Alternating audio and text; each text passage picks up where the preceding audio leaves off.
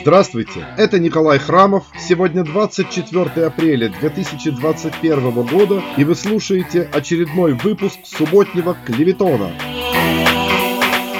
Отвод российских войск от украинской границы в места постоянной дислокации, анонсированный Сергеем Кожугетовичем Шойгу в четверг, то есть всего через пять дней после звонка Джо Байдена Владимиру Владимировичу Путину, позволил наблюдателям окончательно прийти к выводу о том, что все предшествовавшее развитие событий с демонстративными военными приготовлениями на границе с Украиной являлось по сути ничем иным, как повторением знаменитого перформанса «Человек-собака» в середине 90-х годов прошлого века на ура исполнявшегося известным художником-акционистом Олегом Борисовичем Куликом.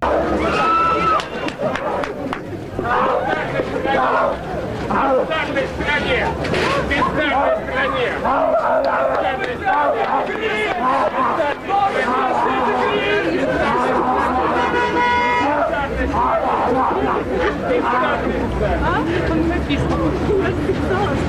И действительно, вновь показанный четверть века спустя в исполнении главы российского государства, этот концептуалистский художественный акт до мелочей повторял сценографию Олега Борисовича.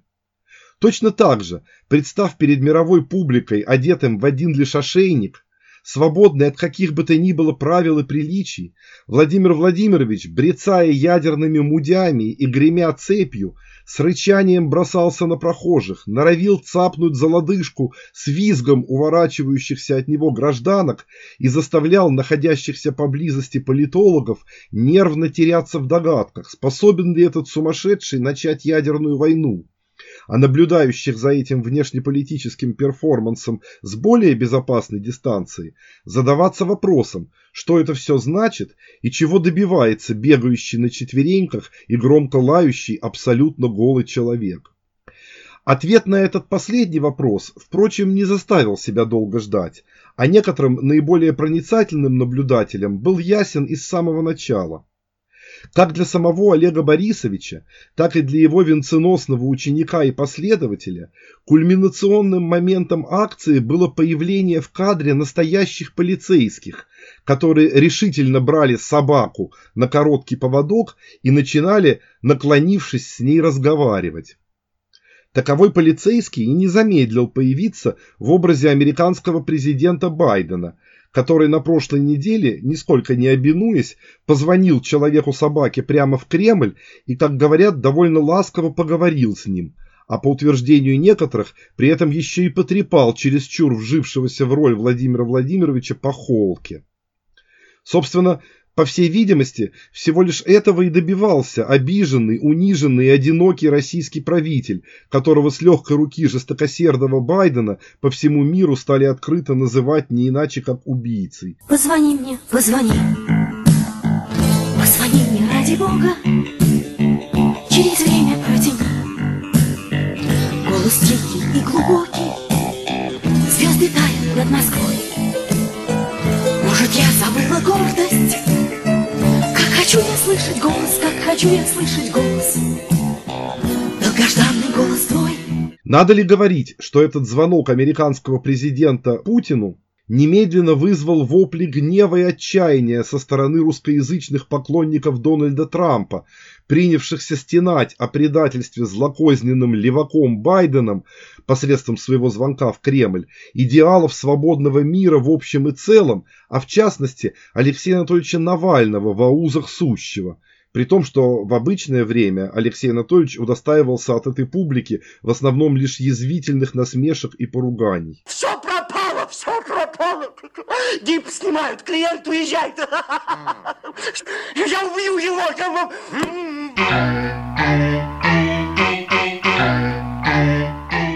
В результате Владимир Владимирович, мгновенно утешившийся от вмешательства столь опытного кинолога, как президент Джо Байден, перестал валять дурака, бегая на четвереньках, а вместо этого, восстав с колен и отряхнувшись, выступил во вторник перед собранной в манеже челядью из обеих палат Федерального собрания, в очередной раз рассказав ей о своей любимой книжке про Маугли.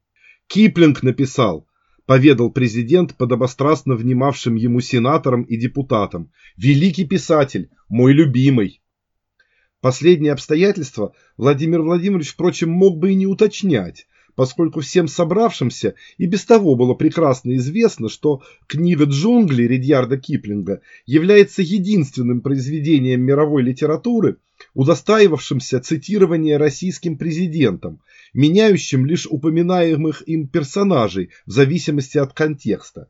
Если в 2011 году это были обезьяны-бандерлоги, которым национальный лидер уподобил участников белоленточных протестов против узурпации выборов, а также удав Каа, с которым кремлевский правитель ассоциировал самого себя, то на сей раз высочайшего упоминания удостоились другие обитатели сказочных джунглей – тигр Шерхан и шакал Табаки.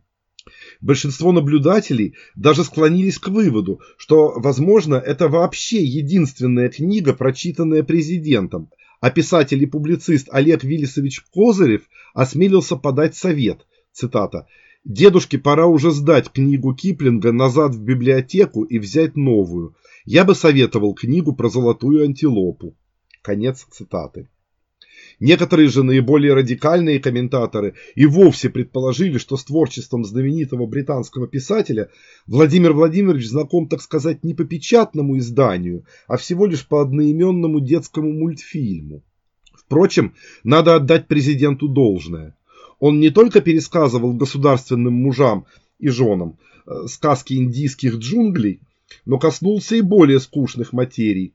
В очередной раз пообещал раздать подведомственному народонаселению немного денег в преддверии сентябрьских выборов в Госдуму, призвал бороться с ухудшающейся демографией, пригрозил внешним супостатам нарисовать вокруг себя какую-то магическую красную линию, утаив при этом, где она будет проходить, и чуть было не заявил о намерении крепить боевое братство с партнерами по организации Варшавского договора, почившей в Бозе ровно 30 лет тому назад. Впрочем, заокеанские кинологи под руководством Джо Байдена, столь ловко управившиеся с заливавшимся лаем Владимиром Владимировичем Путиным, продемонстрировали, что их мастерство – основывается отнюдь не только на методах Владимира Леонидовича Дурова, использовавшего в дрессировке исключительно метод кормления, то есть поощрения животных, но, увы, и на старых традиционных способах воспитания дисциплинированных собак, помогающих доказать, кто главный в стае.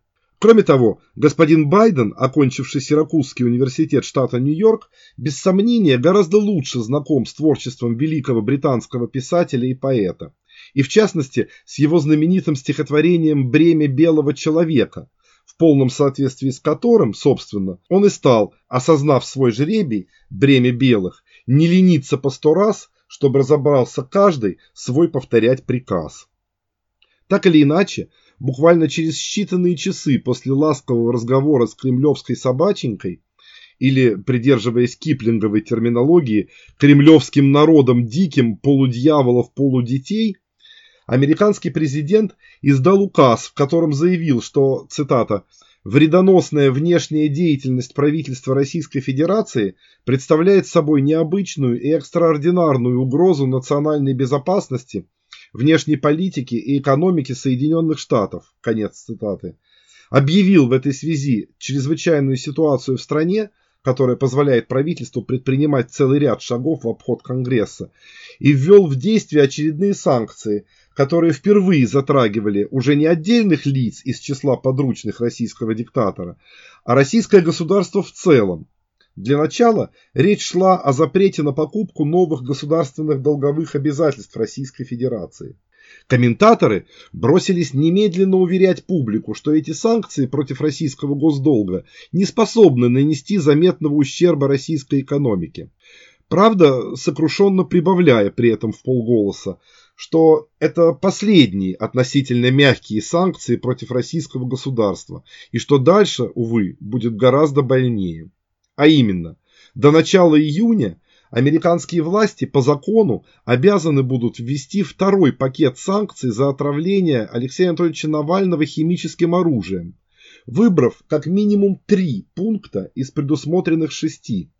Первое запрет на предоставление кредитов международными организациями, МВФ и Всемирным банком. Второе. Ограничение на импорт из России, в том числе и нефтегазовый эмбарго. Третье. Запрет на любое кредитование России частными банками и фондами. Четвертое.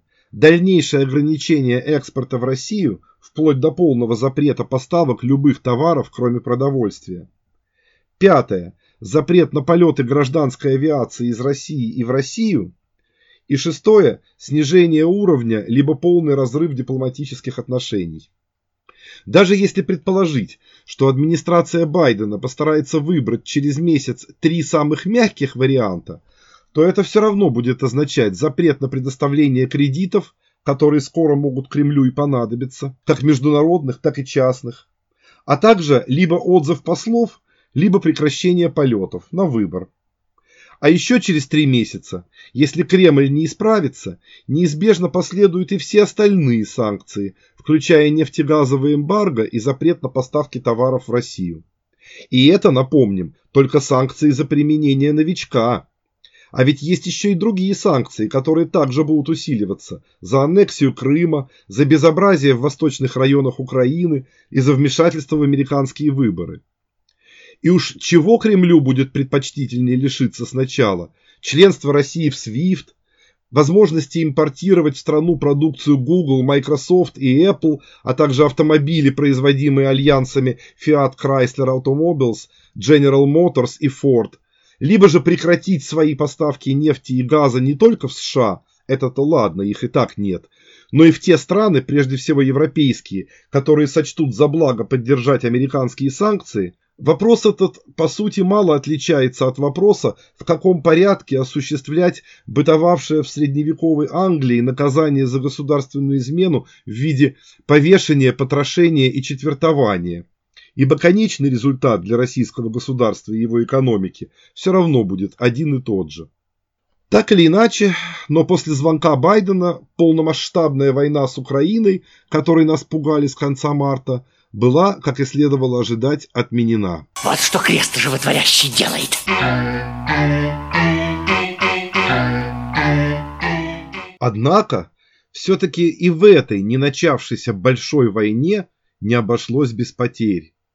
Ее жертвами стали 533 тысячи россиян, лишившихся уже оплаченных путевок на отдых в Турцию, авиасообщение с которой было закрыто российскими властями аккурат после того, как украинский президент Владимир Александрович Зеленский, посетивший эту страну в разгар кризиса, привез оттуда контракт на поставку украинским вооруженным силам турецких тяжелых ударных беспилотников «Байрактар», при помощи которых азербайджанцами недавно была разгромлена, обращена в бегство и изгнана за пределы страны армянская армия, оккупировавшая азербайджанский Карабах на протяжении последних 26 лет а также уверение Реджепа Таиповича Эрдогана, что Турция никогда не признает российскую аннексию украинского Крыма.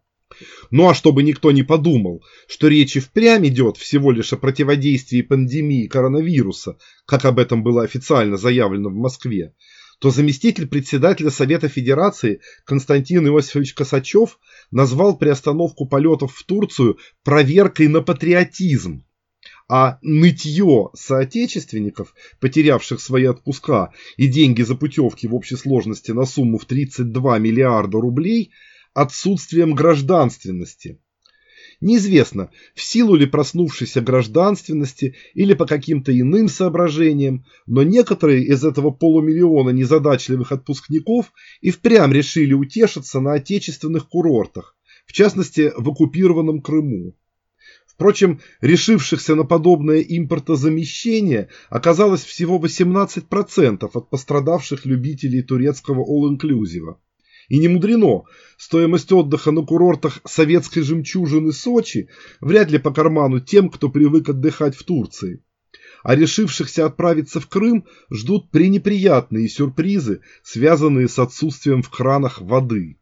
Крымские власти, более всего на свете озабоченные тем, чтобы не лишиться отдыхающих еще и в этот сезон, Объявили было, что местным жителям, и так уже привыкшим к подаче воды на пару часов утром и на пару часов вечером, придется еще более ужасться в своих бытовых привычках, дабы не стеснять прибывших на отдых соотечественников из более удачливых в смысле водоснабжения регионов.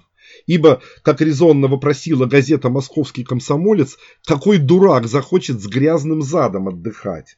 Однако поднявшаяся волна возмущения вынудила городские власти в прибрежных городах быстро пойти на попятный и пообещать, что заселившиеся в отеле вожделенные понаехавшие не будут пользоваться в этом смысле никакими привилегиями по отношению к истрадавшимся аборигенам. Что ж, нашим соотечественникам, уже начинающим смутно подозревать, что грязный зад и патриотизм каким-то загадочным образом всегда неразрывно связаны между собой, придется лишний раз эмпирическим путем убедиться в этом на собственной шкуре. Арбат! Арбат! Тут я и смотрю. Да, это не Рио-де-Жанейро.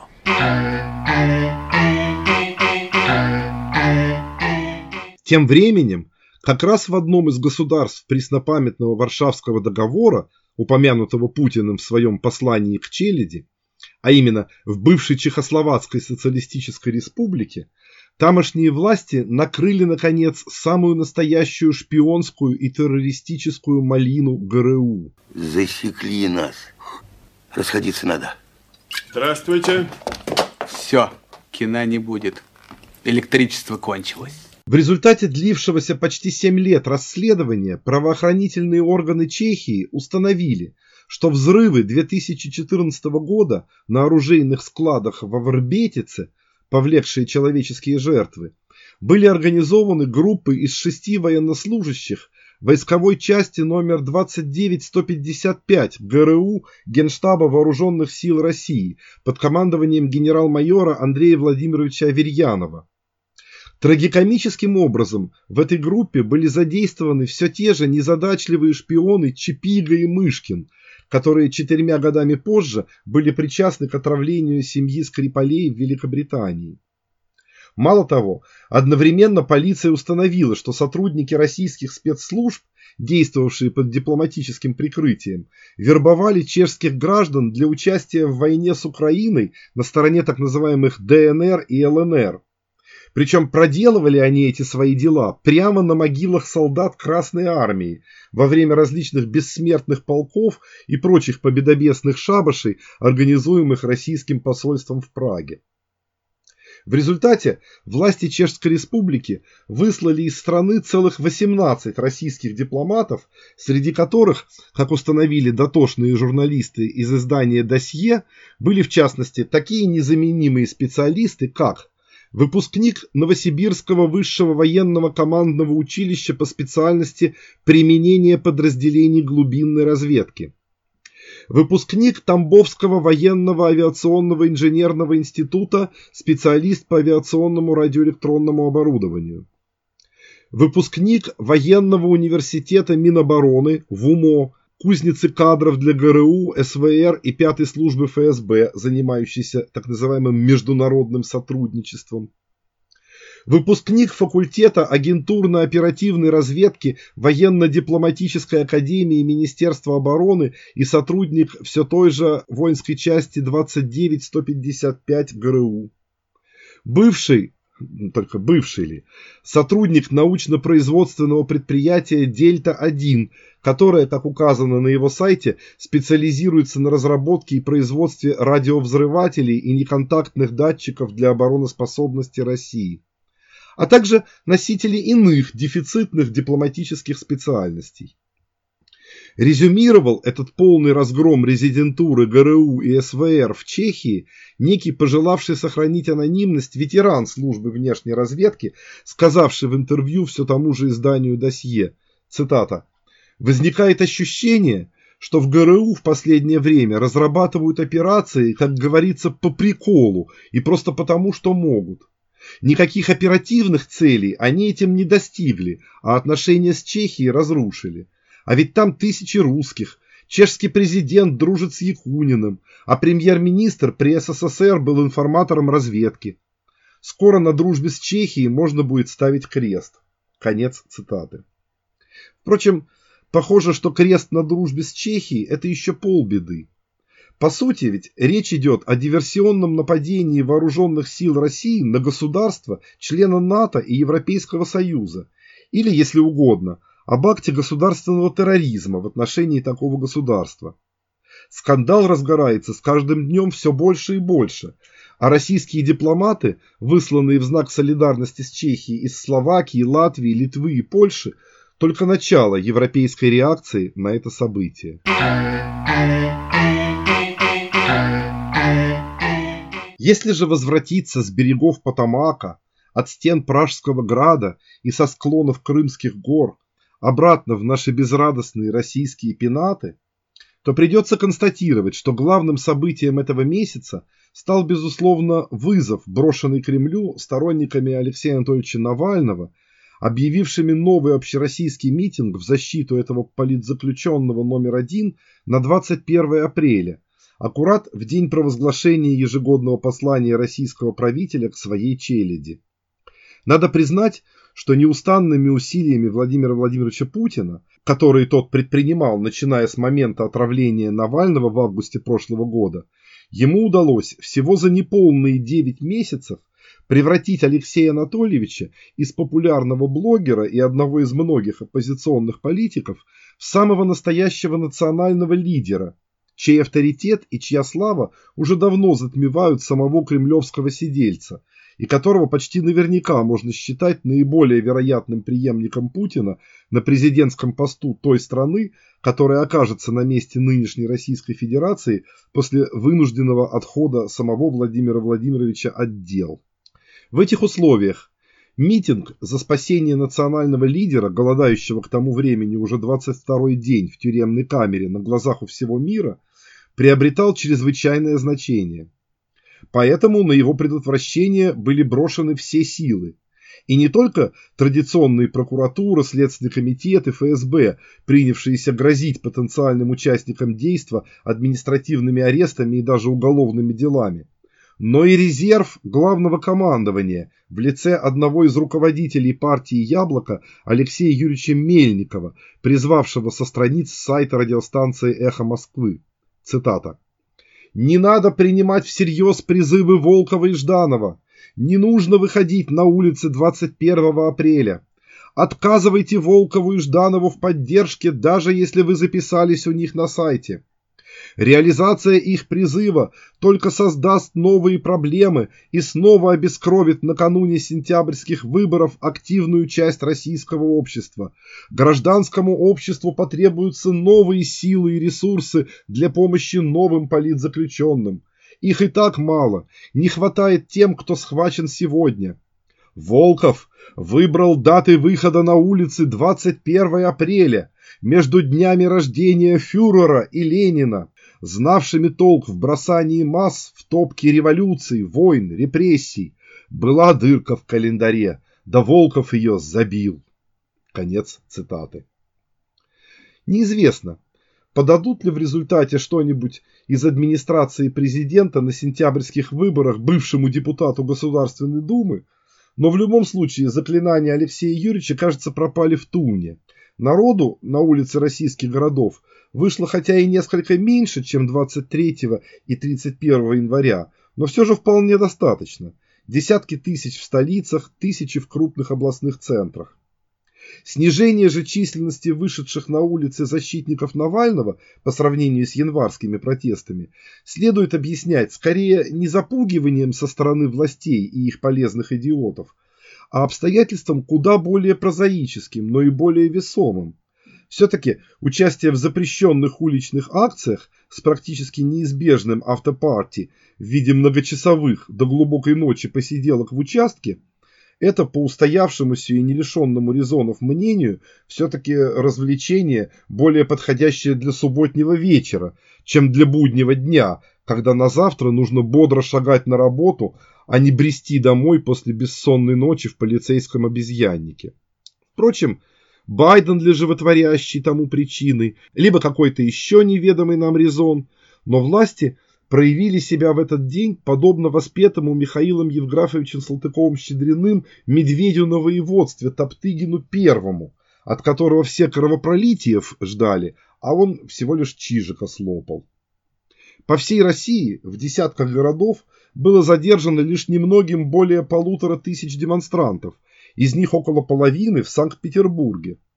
Непонятно, чем это было вызвано, но похоже, что на сей раз только на гранитных брегах Невы смутьяны и имели шанс угоститься резиновой дубиной, отведать электрошокера и воспользоваться гостеприимством полицейского околотка. В Москве же, где число демонстрантов составило около 6 тысяч по данным полиции и около 30 тысяч по данным журналистов, задержанными оказались лишь несколько десятков человек, да и тех вскоре отпустили даже без составления протоколов. В результате и автор этих строк, любящий сидеть в кутузке с комфортом все 15 положенных суток и основательно подготовившийся к любому развитию событий, был вынужден вместе с несколькими друзьями и с тяжеленным рюкзаком за плечами провести несколько часов в центре Москвы в толпе таких же несчастных, подобно зомби из фильма «Мировая война Z», бессмысленно слоняющихся туда-сюда в ожидании живой свежатинки бредя от Большой Дмитровки на Лубянку и обратно, а затем от Манежной до Рождественки, время от времени упираясь в жиденькую цепочку полицейских, вежливо просящих развернуться в обратном направлении. В конце концов, отмахав взад и вперед с десяток километров, совершенно обессилев и убедившись, что практически вся многотысячная толпа постепенно рассосалась в метро и по окрестным ресторанам, ваш покорный слуга – также рухнул за стол в первый попавшийся какой-то легендарный вареничный на Рождественке и произнес в присутствии свидетелей страшную клятву, что в следующий раз он предпочтет все 15 суток спать на голых досках, положив кулак под голову, но не участвовать по доброй воле в марш-бросках с полной выкладкой. Ибо возраст, знаете ли, уже не тот.